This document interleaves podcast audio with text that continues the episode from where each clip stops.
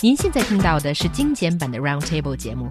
想收听并下载一小时完整节目，可以打开网站 c r i e z f m dot com，点击 Roundtable。Podcast 用户可以搜索圆桌会议。The dinner table is more than a place to sit down and enjoy food. It's also a social place. Business deals are inked there, strangers become lovers there. But what if you abandon the social function of a meal by eating alone? Recently, a New Yorker article talks about the rising number of people in China who eat alone or cook alone and are enjoying it. Well, first, do you think that it is becoming sort of a uh, more commonly seen thing? Yeah, I think it's something that's um, becoming a bit more popular, and I think it is breaking through some of the existing social stigma of uh, one person dining outside, you know, used to be frowned upon, maybe more or less, but not that much anymore. I yeah, think. I mean, I, I I disagree with the term popular because popular implies that everyone thinks this is a good thing, and so I think that when we talk about something is popular, I don't think that eating alone is popular. I don't think that most people in China think that eating alone is a good thing. I think we see it happening more often, mostly because of various commitments to your to your time mostly. And a lot of times people just don't have the time after work or on the weekend or wherever they're going to and from A to B to actually make a plan to sit down with someone. No, I need to eat something now so I can go do what I need to do. Well, actually, I think I see a different kind of interpretation of what's going on, or what you call this a trend or not. I think it's um, actually sort of popular, and I think the negative perception of it has changed in China. Maybe not in a wide scale, but certainly in certain groups it's sort of like a cool thing to do. It shows that you're confident enough, and it shows that often that you actually have the taste to go to a pretty nice restaurant and you're enjoying the food yourself. You could be nicely dressed or just decently dressed, and just you're enjoying that food. It's a relationship between you and the food. It and sounds it's so a, depressing. And it's a healing No, process. it's not. Oh hell It's no. empowering. Food Well, is empowering. I, I think it's just it's a great experience. You can actually focus on the food and that healing process for some people. Okay, John, you're a married guy. You don't understand. Have this. you ever eaten? Okay, have you guys ever eaten alone in a good upscale restaurant? You know, something more No. than a fast food have. chain. No. I have. I have too.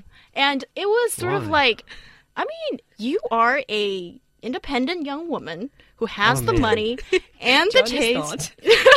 okay, well, I thought you were conversing to him. Okay, Anyway. well, here I, I'm just I having think my she's, own. she's addressing image the audience. yeah, Yeah, and, Sorry. and and and But I think we, we have some men in the audience, though. Yeah, well, okay, so you are just having that intimate relationship with the food, and it doesn't really matter what other people think But or food is an inanimate object. It is something to be consumed. So- and so you cannot have a conversation with food. You cannot order five dishes um, and then share your food with, with someone else and be like, oh, this is really good. I like this because of this, or I don't like this because of, of this. I mean, so.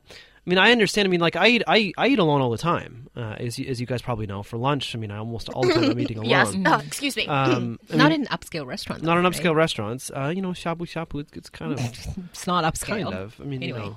Anyway, so I think that you know, you know, when I was when I was single and in university, uh, you know, a- after I graduated and I was working by myself or working in, in a job, I'd eat by myself all the time. Uh, and yes, I did enjoy it, but I think that you know, in most of most of those cases, it was just something um, to do quickly and, and get it over with.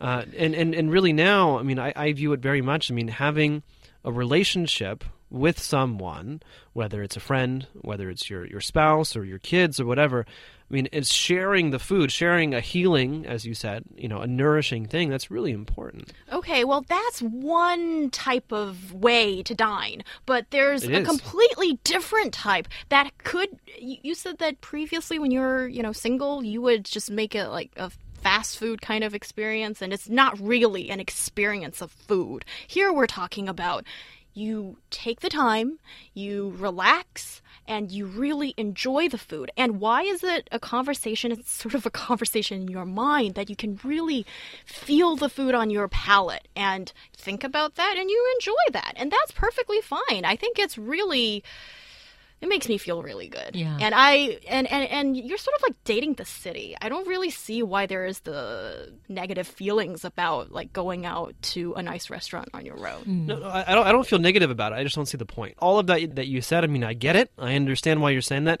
None of it applies to me. Because you have a family. Yeah, and that's true. and when you don't have no. I mean, it other- doesn't because I would never. I mean, even without a family, I would never go to a nice restaurant by myself. Okay, well, here I'd like to quote a little bit from this uh, really popular Japanese TV drama called 孤独的美食家. Oh, I like that. The Lonely Gourmand. So it basically tells you that um, when you're having the food alone, it is free from the constraint of time and society views, and one fills the appetite with happiness. And in that brief moment, as you are enjoying the food, one's heart and mind is set free.